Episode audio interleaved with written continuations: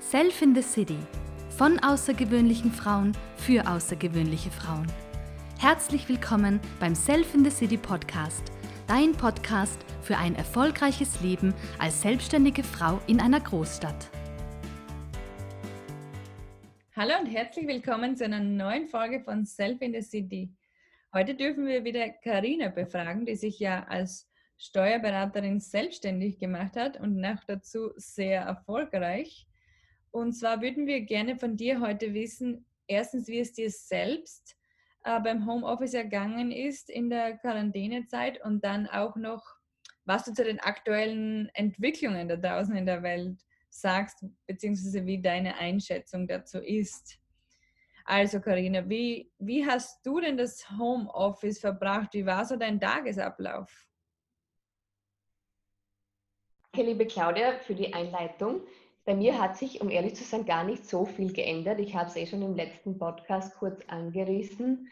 Ich habe von Anfang an quasi im Homeoffice gearbeitet und für mich war das jetzt die Quarantäne auch gar nicht so viel Umstellung, weil bei mir läuft das meiste ohnehin telefonisch oder per E-Mail, also per, ja genau, per E-Mail ab. Und ähm, von daher hat sich jetzt nicht viel geändert. Also ich bin kein Kanzleibetrieb, wo 50 Leute am Tag ein- und ausgehen und Papierordner bringen. Also ich habe das sowieso von Anfang an komplett digital umgestellt. Das war auch deswegen, weil ich eineinhalb Jahre in London gearbeitet habe bei Pricewaterhouse und dort schon alles digital war, im Jahr 2017 schon. Und das habe ich einfach mitgenommen für meine Selbstständigkeit in Österreich. Das ist natürlich sehr schlau, da hast du schon mitgedacht. Das freut uns natürlich zu hören, dass es dir dabei jetzt nicht so schwer ergangen ist wie, wie schon manchen anderen. Also da hat man ja schon einige Geschichten gehört, dass die Umstellung nicht so einfach war. Ähm, aber jetzt gener mehr generell, wie würdest du die Entwicklungen äh, in der Wirtschaft einschätzen? Glaubst du, dass eine Krise auf uns zukommt oder was ist dir so aufgefallen? Weil es gibt ja doch viele Spekulationen und Gerüchte. Was, was würdest du aus deiner Sicht dazu sagen? Das ist natürlich schwierig abzuschätzen, was passieren wird, überhaupt in dieser schnelllebigen Zeit sind so ähm, Jahresprognosen oft schon schwer zu treffen. Und selbst die Experten auf diesem Gebiet, die schwanken immer mit ihren Meinungen hin und her. Ich persönlich glaube nicht, dass eine zweite Welle im Herbst kommt, weil es wurde ja auch oft diskutiert, ob jetzt ähm, eine zweite Welle kommt oder nicht. Zumindest nicht in dem Ausmaß, wie wir sie schon einmal hatten. Weil ich kann jetzt nur aus österreichischer Sicht sprechen ähm, oder vielleicht auch betrifft das natürlich auf andere Staaten, aber eine zweite Krise kann man sich unter Anführungszeichen gar nicht wirtschaftlich leisten, weil ähm, die Wirtschaft hat jetzt schon sehr gelitten und wenn man das noch einmal macht, dann würden sicher einige noch mehr dann in Konkurs oder Insolvenz gehen. Ja, das, das wollen wir natürlich vermeiden.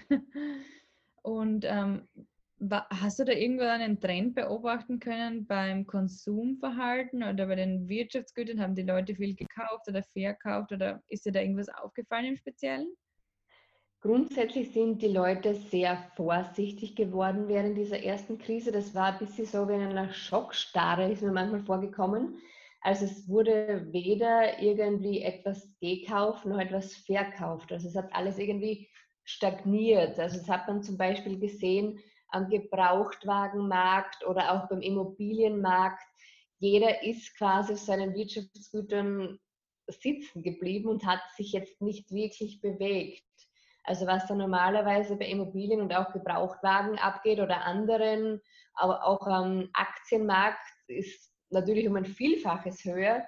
Und mein Eindruck war, dass die Wirtschaft jetzt generell sehr vorsichtig geworden ist. Also dass im Zweifel, äh, im Zweifel jetzt eher gespart wird, ja. um vielleicht in Krisenzeiten ja, Geldreserven zu, zu haben, um zu überbrücken oder dergleichen.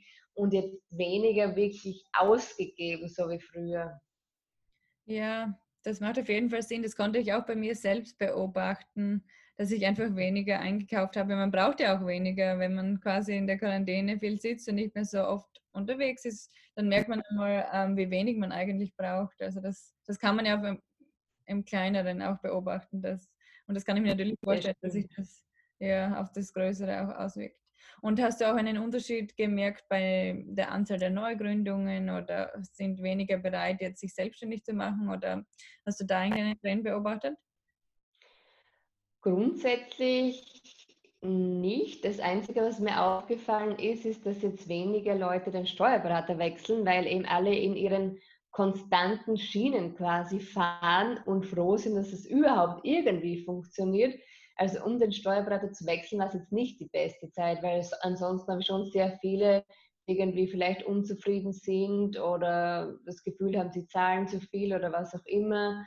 Und die Wechselintention ist dann normalerweise höher. Also das ist mir aufgefallen, dass jetzt nicht so viele wechseln. Aber ansonsten, es wird schon auch noch gegründet, also neu gegründet, aber eher zurückhaltend. Also mhm. viel, also die Menschen überlegen sich jetzt genauer, sagen wir so, ob sich das rentiert, ein Gewerbe anzumelden oder nicht und informieren sich halt auch jetzt mehr im Vorhinein drüber. Also vor einem Jahr oder zwei Jahren hat man einfach gegründet und ähm, hat einmal geschaut, wie es läuft. Und jetzt versucht man halt alles vorher genau zu, durchzukalkulieren und so weiter. Also das merkt man schon, dass jeder generell sehr vorsichtig geworden ist. Das macht auf jeden Fall Sinn, ja.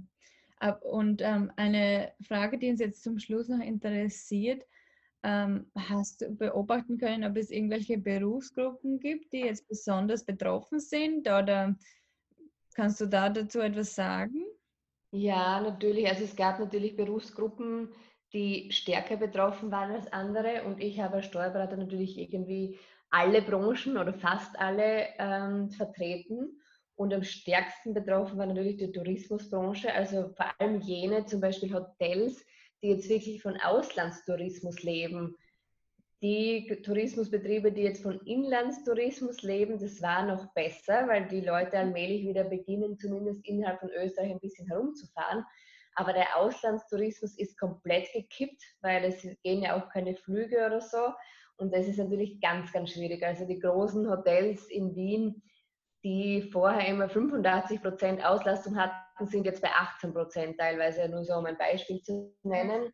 Und ähm, genauso schlimm betroffen ist die Gastro. Also auch bei den Gastronomiebetrieben gab es einige Konkurse, auch von sehr gut gehenden Lokalen, von denen man das gar nicht vermutet hätte.